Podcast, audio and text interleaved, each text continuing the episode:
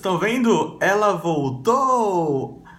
A camiseta do projeto Metamorfose Disruptiva. Muito bem, eu adoro essa camiseta porque quando eu coloco ela, meu mindset já fica focado em gravar, em fazer o vídeo, em gerar esse conteúdo que para mim tem sido muito legal, muito divertido e também bastante gratificante, porque é interessante porque como a internet conecta a gente, né? É, claro, é óbvio isso, mas é, é muito legal, porque assim, eu recebo muitas mensagens Facebook, YouTube, LinkedIn, que mais? Snapchat que eu tenho, que é Metamorfose D.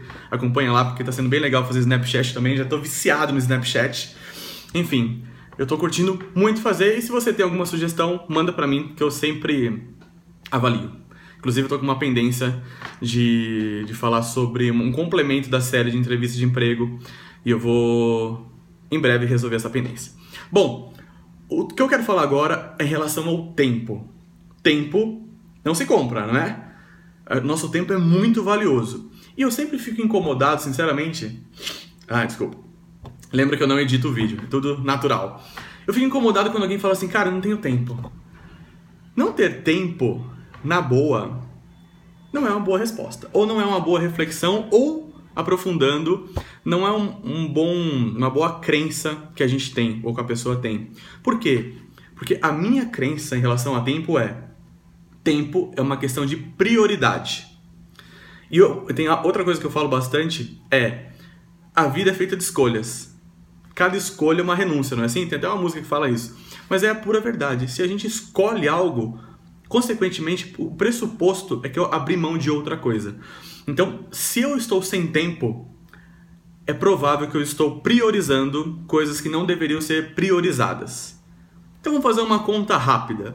Eu já fiz essa conta, mas semana passada eu vi um post no Facebook é, da, do Café com Vendas. Se você quiser seguir, Facebook é Café com Vendas Oficial.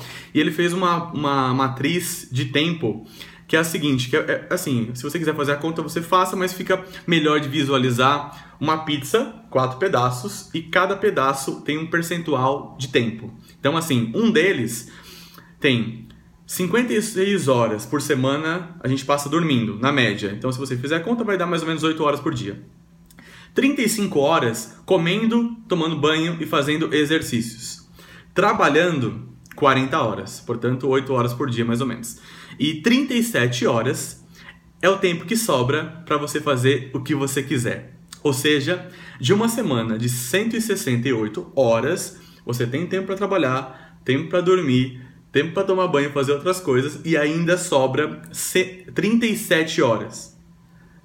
A pergunta é: não tenho tempo ou não estou priorizando aquilo que eu deveria priorizar que está relacionado com o meu propósito, com aquilo que me dá prazer, com aquilo que me, me energiza, me faz sentir é, reconhecido, pleno, em vigor, vivo e assim por diante.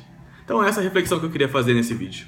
Não tenho tempo ou não estou priorizando aquilo que eu deveria priorizar. Um abraço e até o próximo. Tchau!